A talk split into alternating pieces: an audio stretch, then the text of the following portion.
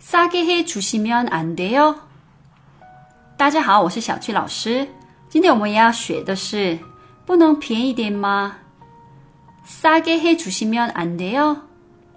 你先说太贵了，너무비싸요后，你可以接着说，不能便宜点吗？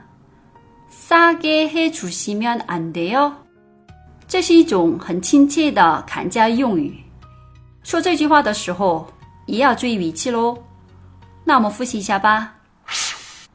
싸게해주시면안돼요 싸게해주시면안돼요节目的最后提醒大家关注我的微信公众号“旅游韩语”，获取更多关于韩国的精华攻略。